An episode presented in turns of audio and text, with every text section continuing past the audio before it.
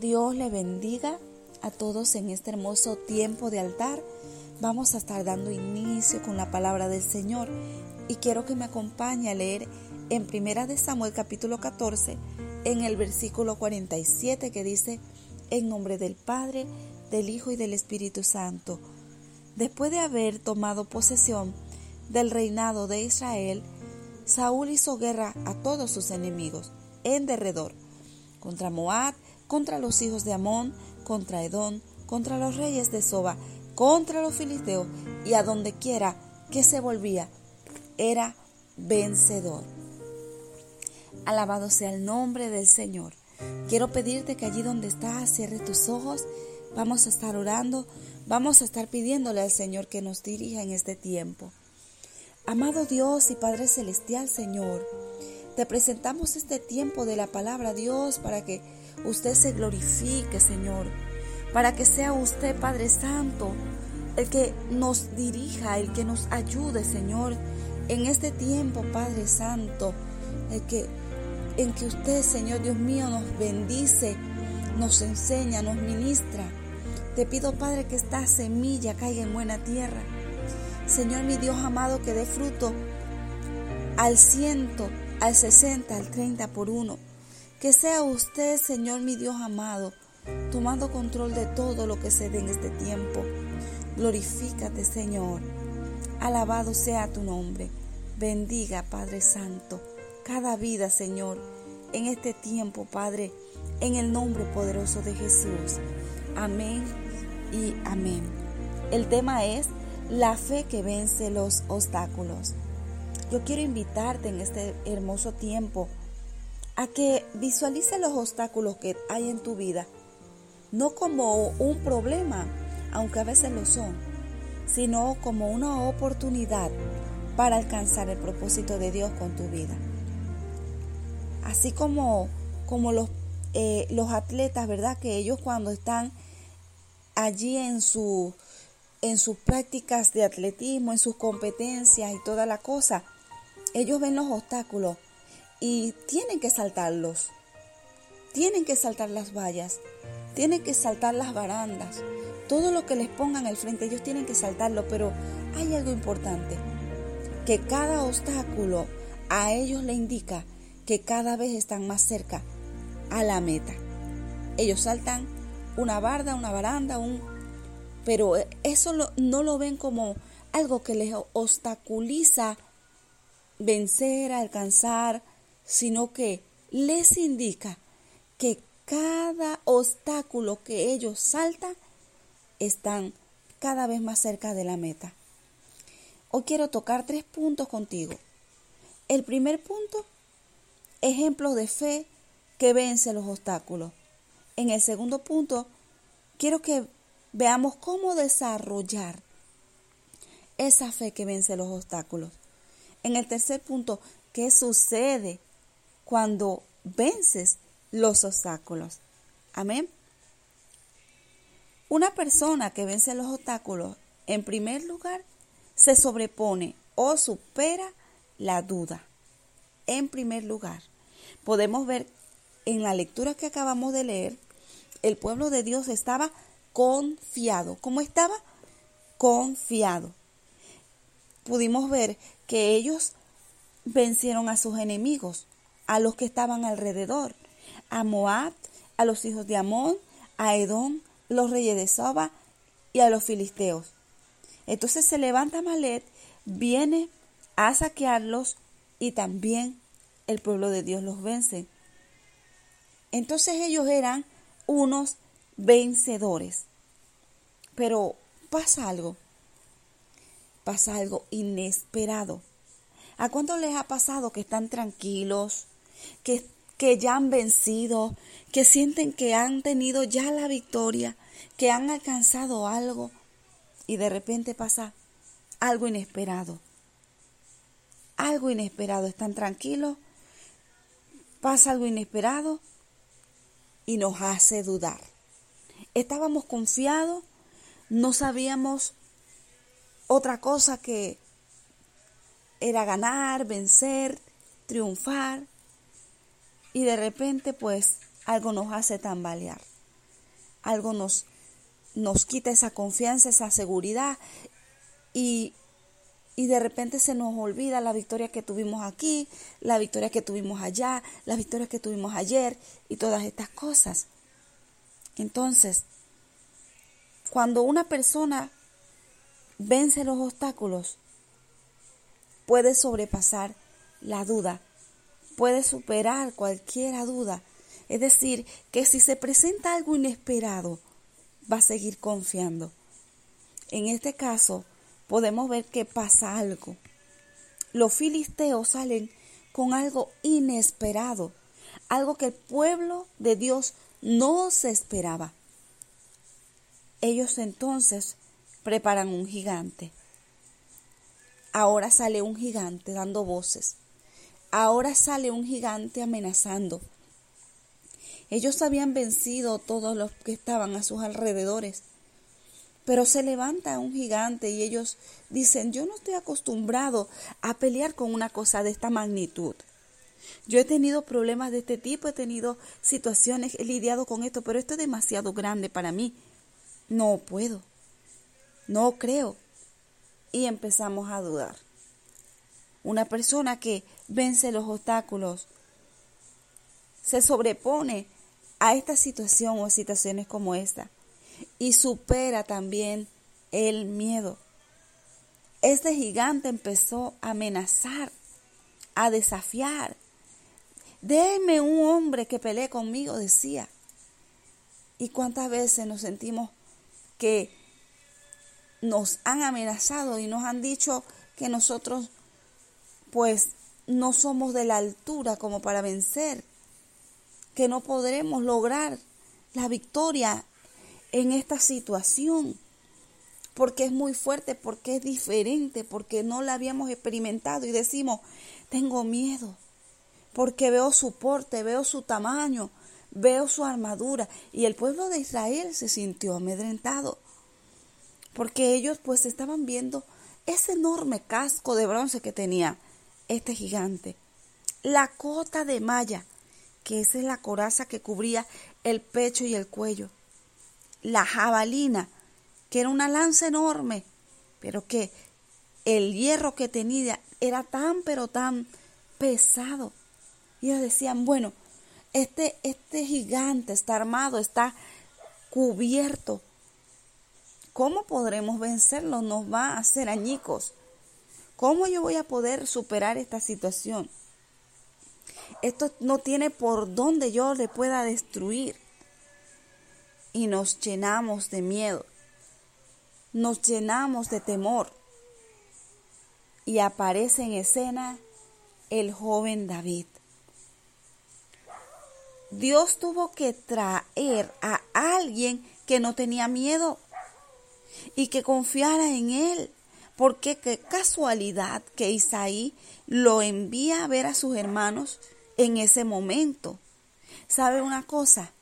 En Dios las casualidades no existen. David es un ejemplo de fe que vence los obstáculos. Dice cuando él llega allá, ¿verdad? A ver, a cumplir con la tarea que su padre le manda. Y él de repente está viendo que este gigante está amenazando al pueblo de Dios. Él llega y él empieza a ver que, que hay un gigante que empieza a hablar, pero él no está mirando el tamaño. Él no está mirando lo cubierto que está. Él no está mirando las armas que este gigante tiene. Él lo que está viendo es que, que quién es este gigante que piensa que puede venir a amedrentar el pueblo de Dios. Que los David en nuestra vida se levanten. Y que cuando se presente algo así que no nos esperábamos, podamos decir como David, no, no digamos, wow, qué tamaño, y ahora yo cómo voy a hacer, y esto no lo voy a poder vencer, y yo mejor me retiro, mejor me aparto, mejor me aíslo, porque no puedo con esto. Más bien diga, este quien se ha creído, este gigante, este problema, esta, esta situación que se ha levantado, piensa que me va a destruir. ¿Eh? ¿Piensa que me va a callar la boca? ¿Piensa que con sus amenazas me va a amedrentar? A ver, díganme aquí, ¿qué le darán al que pelee con este y lo venza? O sea, él no estaba diciendo, eh, a ver, ¿qué hacemos para, para vencer a este hombre? No, ¿qué me van a dar? Porque es que yo lo voy a vencer. O sea, él estaba confiado. Él estaba confiado. Él no tenía miedo. No tenía miedo. ¿Saben por qué? Porque aunque él también tuvo sus obstáculos, sí, porque David tuvo sus obstáculos, podemos ver en el versículo 28, ¿verdad? En el versículo 28, déjenme se los voy a leer.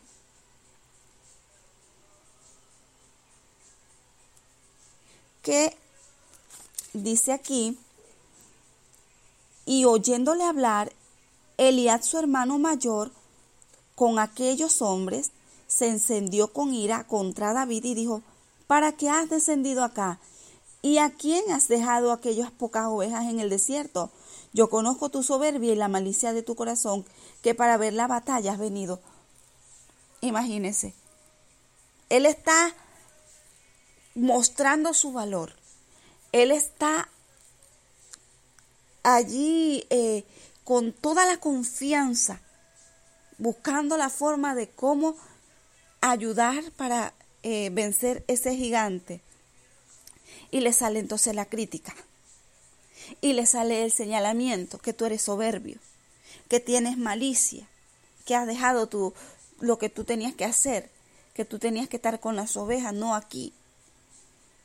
Entonces, hay algo que a mí me impacta en mi vida, que me impactó total, les voy a decir, que me que de verdad me debarató porque yo digo, wow, si a nosotros nos pasa algo así, que nosotros decimos, a ver, ¿quién es este?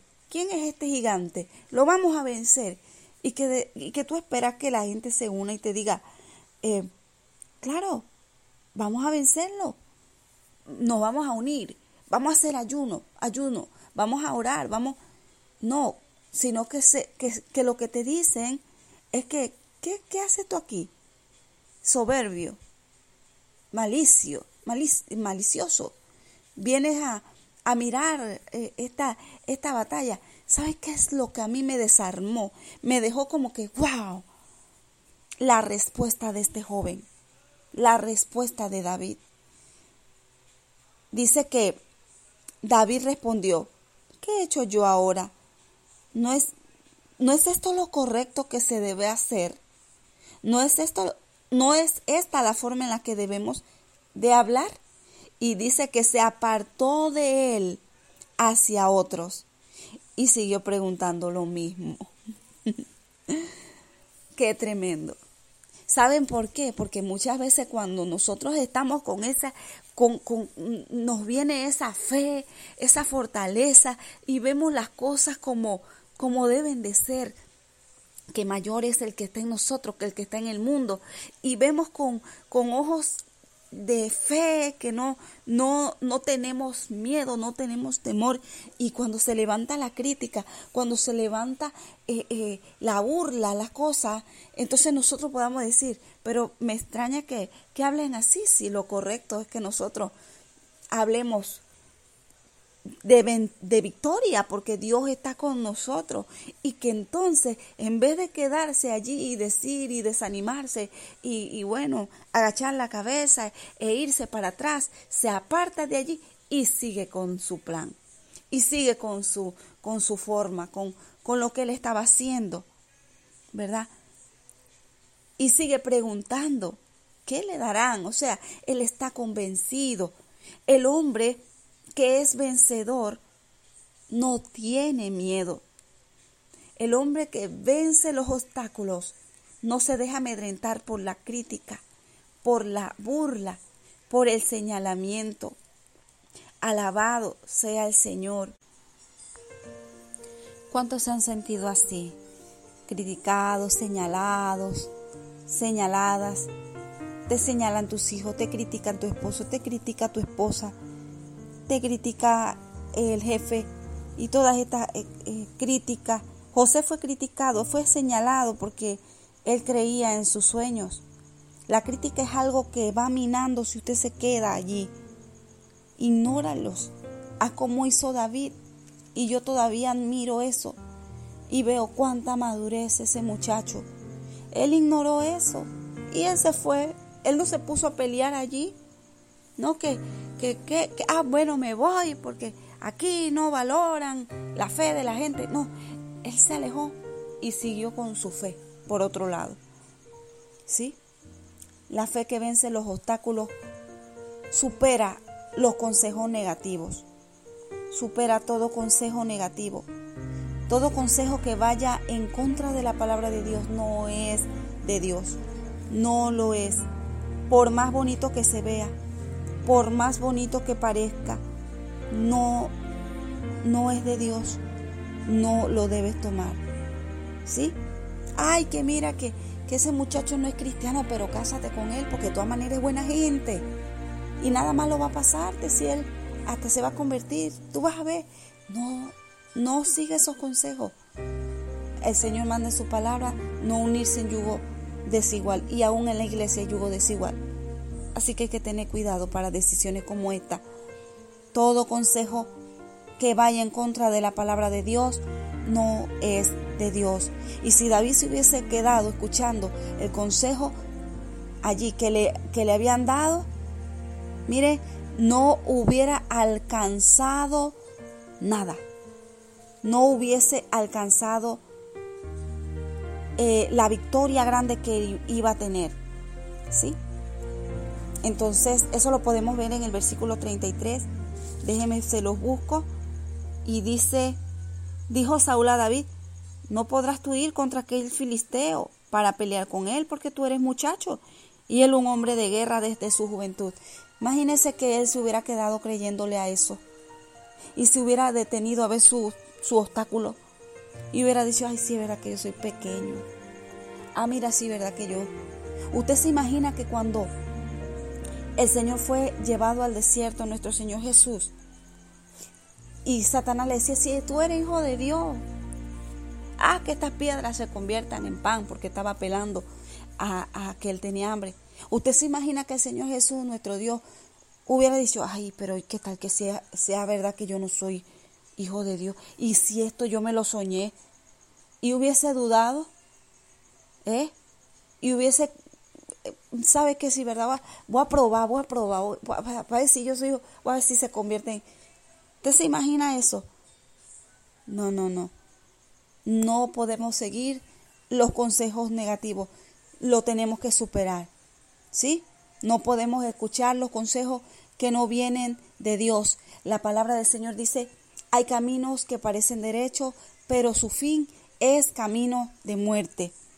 Vamos a estar viendo el punto número dos y es ¿Cómo desarrollamos esa fe que vence los obstáculos? Qué bonito era, sí, que, que esto, vencer, tener la victoria y qué bonito cómo él lo hizo, pero, pero ¿cómo se desarrolla esa fe?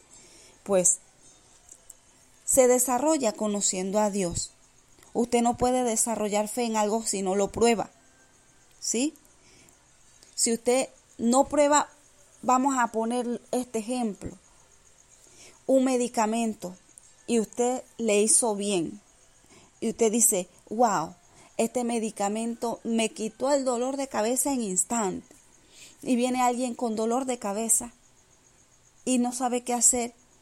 Y tú le dices, tómate esto, mira, porque esto a mí me funcionó, me quitó el dolor al instante. Este, este medicamento es buenísimo, ¿sí?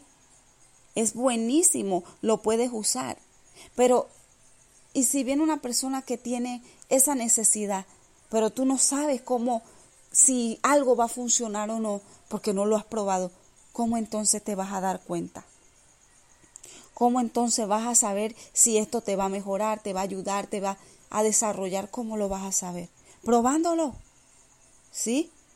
Entonces si nosotros conocemos al Señor, a través de la palabra vamos buscándolo, a través de la oración vamos buscándolo, en una vida constante de búsqueda hacia Él, tratando, ¿verdad?, de mejorar cada vez con la ayuda del Señor, de ir dejando todo aquello que obstaculice y todas estas cosas. Y vamos conociendo al Señor. Usted se imagina cuando uno conoce una persona que es de confianza y uno dice, bueno, mira, yo estoy conociendo a, fulana de tal y me doy cuenta que es una buena amiga y yo estoy creyendo en ella y yo le he contado algunas cosas y pues me siento confiada y todo lo demás y usted va conociendo a esa persona y usted más confianza va a tener y mira que yo estoy aprendiendo esto, fulana ella eh, es así, me enseñó esto, lo otro, no sé qué. Usted tiene confianza en esa persona y cualquier cosa que digan, usted la va a creer porque esa persona ya usted la conoce y usted sabe cómo es. Lo mismo pasa cuando usted conoce al Señor, cuando usted lo busca, cuando usted lee la palabra, usted conoce cómo es el Señor. Usted conoce de sus atributos, usted conoce de, de, su poder, usted conoce quién es usted a través de la palabra de Dios. Porque a través de la palabra de Dios nos conocemos a nosotros también. Y cuando nos damos cuenta que el Señor, vea, es digno de confianza. Porque entre más lo conoces, entre más lo conoces, más crees en Él más crees en Él. ¿Sí? Esa fe se va a desarrollar. Porque la fe, la fe es confianza. La fe es confianza. Es que tú crees. Es que tú confías. ¿Sí? Entonces, Dios es digno de confianza. Él nunca falla. Dios nunca miente. Si Él le ha dicho algo, póngale el sello de garantía porque eso tiene cumplimiento. ¿Sí? Y era probable que cuando el león y el oso venían a comerse a las ovejas David cuidaba, estoy segura que él le pedía a Dios su ayuda. Y cuando vencía, ¿verdad? Cuando mataba a ese león, cuando mataba a ese oso, él reconocía que había sido Dios, que había sido Dios. No, que mira que tú no puedes, que, que estás muy muchacho, que esto, pero él tenía un conocimiento, él conocía a ese Dios que le ayudaba a vencer a ese león, a vencer a ese oso. Y entonces él dice, no, yo es que yo tengo, yo tengo un testimonio, yo tengo un testimonio. Y dice que David le responde en el verso 34 y le dice, tu siervo era pastor de las ovejas de su padre, y cuando venía un león o un oso y tomaba algún cordero de la manada, salía yo tras él y lo hería y lo libraba de su boca, y si se levantaba contra mí, yo lo echaba mano de la quijada y lo hería y lo mataba. Fuese león, fuese oso, tu siervo lo mataba, y este filisteo incircunciso será como uno de ellos. Y añade David, dice, Jehová, que me ha librado de las garras del león y de las garras del oso, aleluya, él también me librará de la mano de ese filisteo. Él también me librará de la mano de ese filisteo. ¿Cómo él pudo hacer eso? Confiando en Dios. Él conocía a Dios. Él sabía que el Señor era el que le ayudaba en todo ese asunto. Él estaba cuidando las ovejas, pero él sabía que el que le ayudaba era Dios. El que lo defendía era el Señor. El que lo libraba de ese oso, de ese león, era Dios. Él conocía que Dios tenía poder, tiene poder para librarlo. Y eso te va a dar identidad, que tú conozcas a Dios, porque tú vas a conocer en su palabra quién tú eres. Te va a dar identidad. ¿Sí? Entonces, ¿Qué pasa con esto? Que muchas veces tú teniendo la identidad que Dios te da, ¿verdad? Teniendo una identidad que vas conociendo conforme vas conociendo al Señor, entonces eh, viene el enemigo a querer cambiarte, a querer hacer otra cosa, que no es lo que tú eres. en el verso 38 vemos que dice que Saúl vistió a David con sus ropas y puso sobre su cabeza un casco de bronce y lo armó de coraza. Las ropas de Saúl no le sirven a David. A través de la Biblia podemos ver que Dios nunca, nunca usó a un hombre igual que a otro, porque Dios es personal. Él va a trabajar contigo de una manera especial. ¿Esto qué quiere decir? No imites a nadie. El Señor te va a usar como tú eres.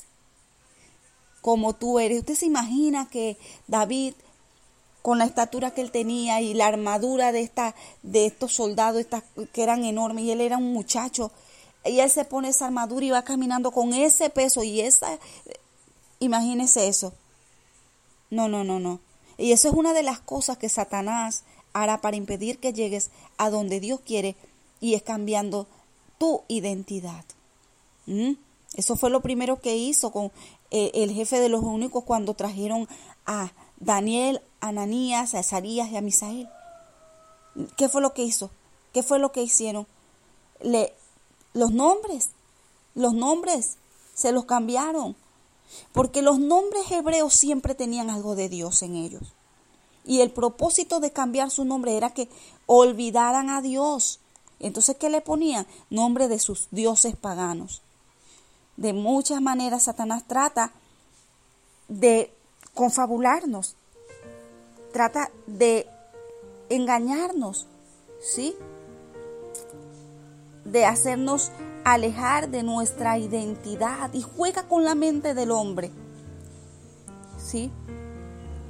Entonces, podemos ver que estaba el pueblo de Israel sobre el monte a un lado, los filisteos estaban sobre el monte también al otro lado. ¿Qué impresión daba esto? Como que estaban al mismo nivel. Daba la impresión como que estaban al mismo nivel. Pero ¿sabe qué? La palabra de Dios es clara.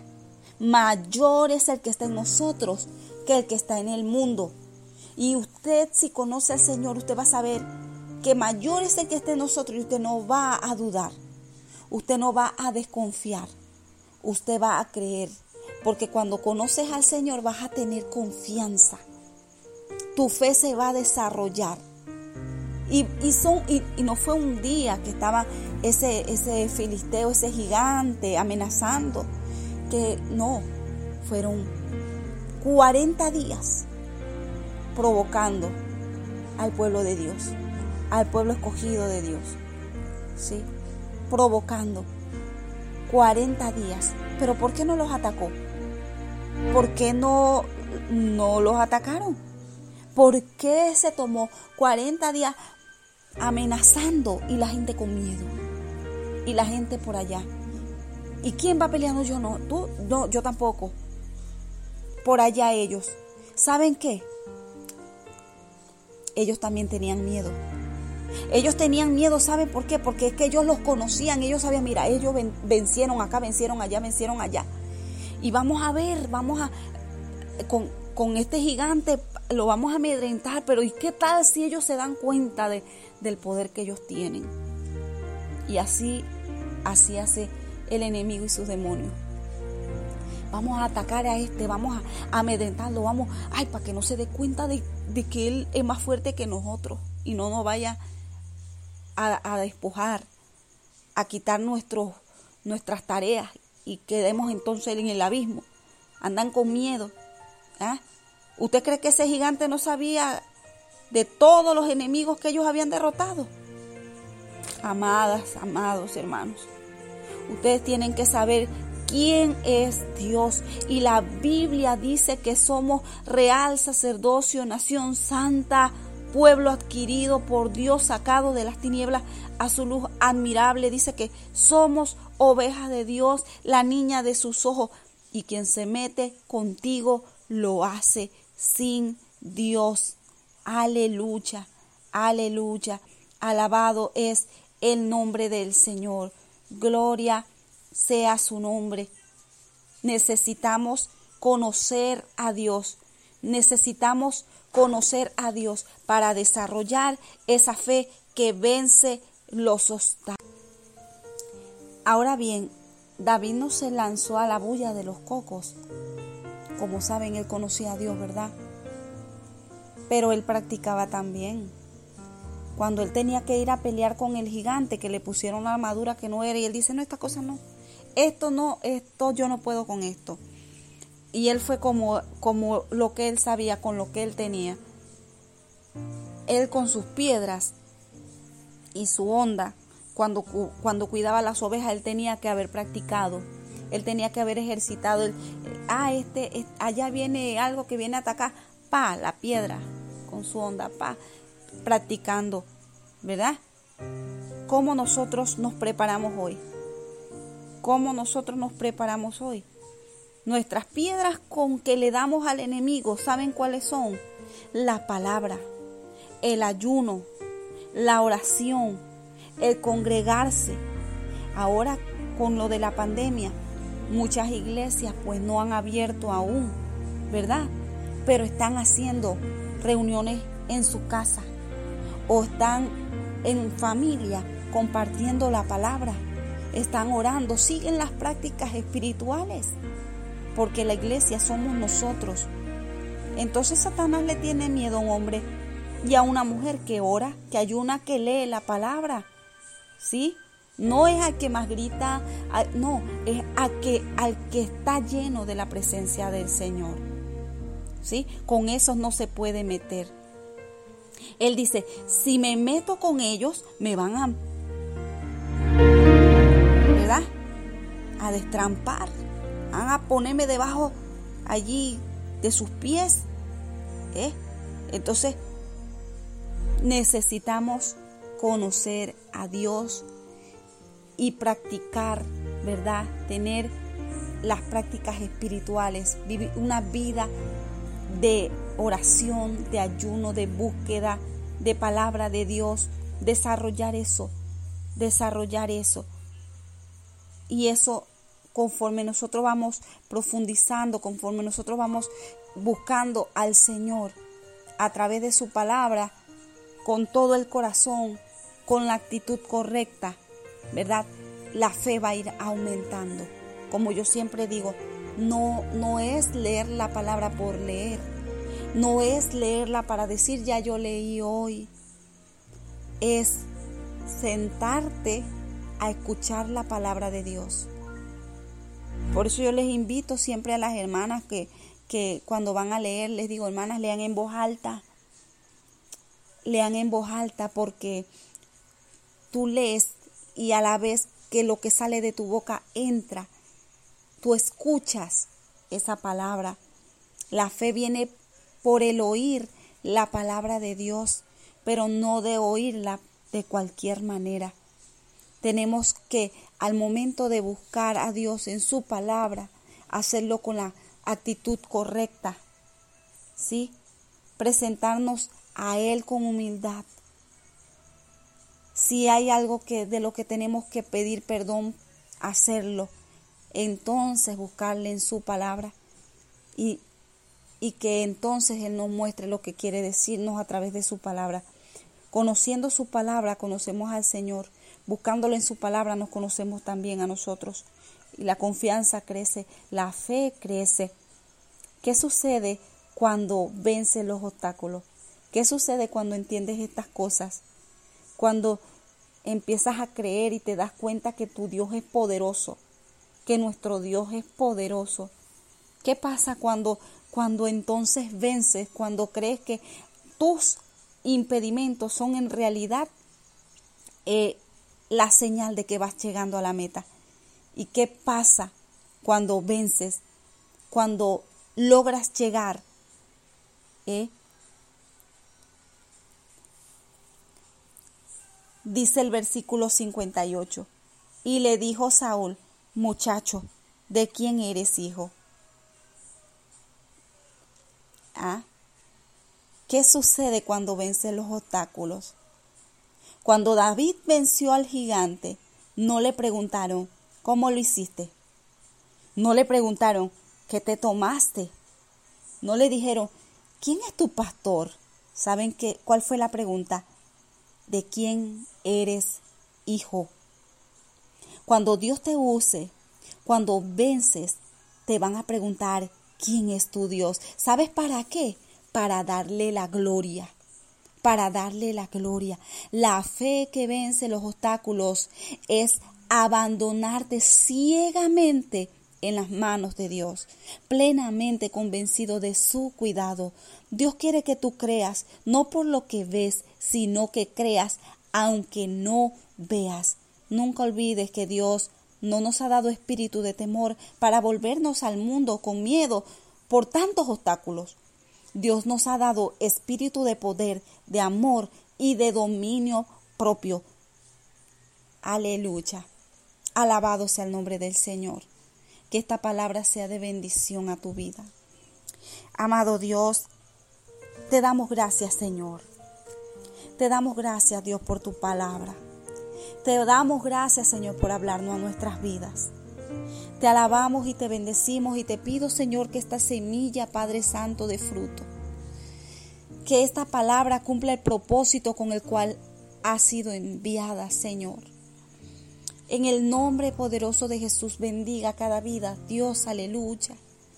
Bendiga, Padre, ayude a cada persona, Señor, que en este momento está teniendo obstáculos, está viendo los obstáculos como un problema, Señor, ayúdalos, Padre, para que lo vean como una oportunidad, para que te busquen más, para que puedan entender que usted les puede dar la victoria, que puedan sentir ese respaldo tuyo, Señor, que el miedo se vaya de sus vidas, el temor se vaya de sus vidas y puedan confiar que tienen victoria en ti.